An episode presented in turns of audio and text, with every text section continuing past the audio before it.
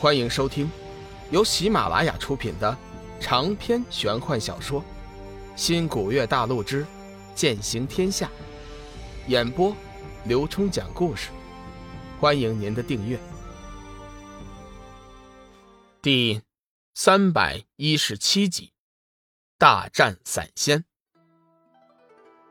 龙宇看到众散仙的表现，心中暗暗失望，同时也印证了那句老话。那就是也就这样了。六转散仙见有人围观，生怕别人看到自己手中的丹药，急忙转身就走。龙宇自然不许，身体一旋，已经拦在了散仙身前。心念一动，光能剑已经出现在手中。不过此时的光能剑却是以实体出现的，任谁也看不出它的原形。留下丹药，或者是留下命来，你自己选择。龙宇微微抬头，冷冷地说道，言语之间似乎并没有把六转散仙放在眼里。龙宇此话一出，六转散仙还有围观的散仙们顿时都笑了，他们的笑显然是极度的轻蔑，完全是一种讥讽的笑容。这么多年以来，天涯海阁还从来没有出现过散仙之外的人敢和散仙挑衅的。况且众散仙感应到。龙宇两人的力量连一转也算不上，如此大的级别差距，不是找死还是什么？不知天高地厚，看来今天老朽不出手教训是不行了。龙宇的狂妄叫六转散仙在众仙面前失了面子，心中怒火顿时烧起。只见他右手轻轻一挥，发出一道无形劲气杀了过来，目标却是龙宇的胳膊。围观的众散仙知道，龙宇这条胳膊是废了。谁知异变突起，就在那道无形劲气打中龙宇的时候，他的身形突然不见了。下一时刻，他居然出现在了六转散仙的身后，扬起手中的六色神剑，狠狠地杀了过去。一道六色剑芒以雷霆之势瞬间袭了过去。六转散仙毕竟也是身经百战，感觉不对，身体猛地一转。便避过了龙宇的剑芒，不过此时他的脸色已经不太好看了，铁青着一张脸，显得极不自然。显然，龙宇的攻击叫他脸面无存。一个六转散仙被一个年轻后生给逼退，这事儿要是传开了，这位六转散仙也就不用再做人了。在天涯海阁，散仙是极为高贵尊崇的种族，他们自以为是这个空间的主宰。龙宇的行为已经是严重挑衅了他作为散仙的尊严。六转散仙眼中闪过一道阴芒，嘴角微微一动，身上散发出一股淡淡的杀气。小子，本来我只想出手略微教训一下，没想到你居然敢挑衅散仙的尊严，我要你死！说着，双手猛地推出一股金芒，朝着龙宇照了过去。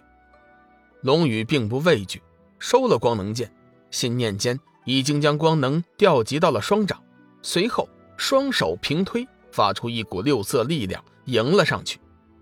龙宇这一招是前些日子才刚刚领悟的，为的就是不过分使用光能剑，以免暴露自己的目标。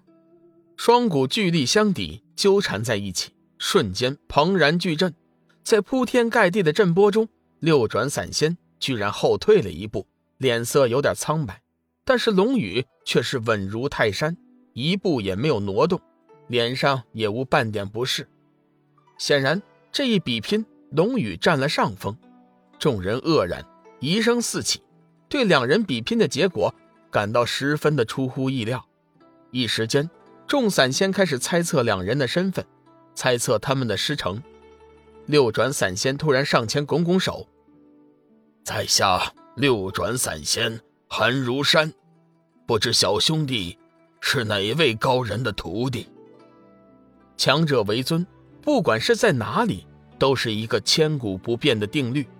六转散仙和龙宇一战之后，心知自己先前小看了此人，生怕他有更强硬的后台，态度急忙转变。龙宇并不领情，依旧冷冷地说着：“我无意与你攀交情。”我的师承是谁？你也无权知道。只要交出我的丹药，你就可以走了。龙宇似乎有意让整个交易广场的散仙都听见，说话的时候声音很大。众散仙听到“丹药”二字，果然放下了手中的事情，赶了过来。龙宇暗暗注意着四周的情况，他要的就是这个效果。人多力量大，说不定就此一闹，现场就能找出拥有明明天意草和因果轮回花的散仙来。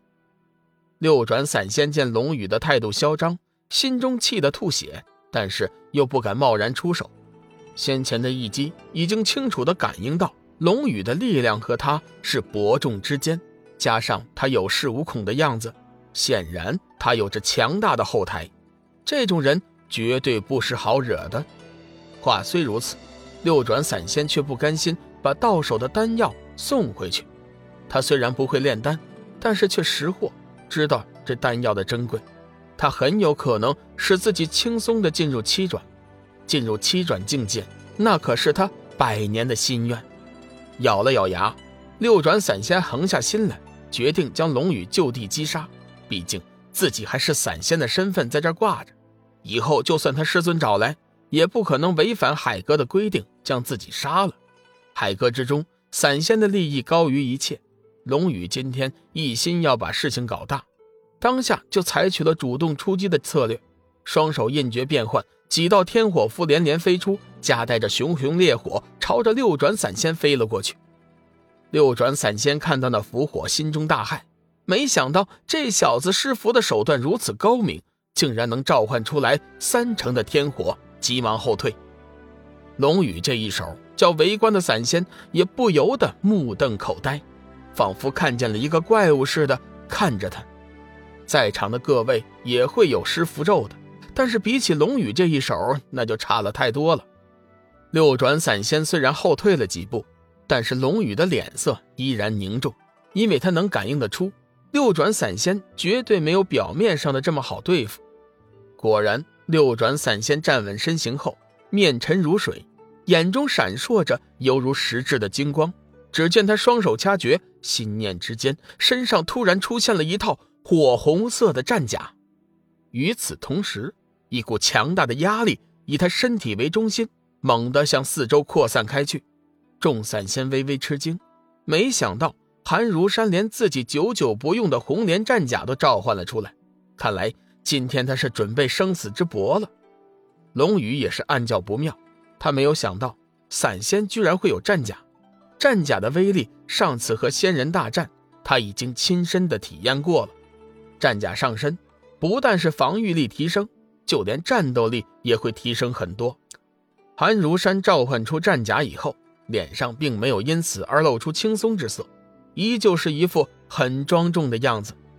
别人可能不知道，但是他自己心里清楚，对面的年轻人绝对不一般。本集已播讲完毕，感谢您的收听。长篇都市小说《农夫先田》已经上架。欢迎订阅。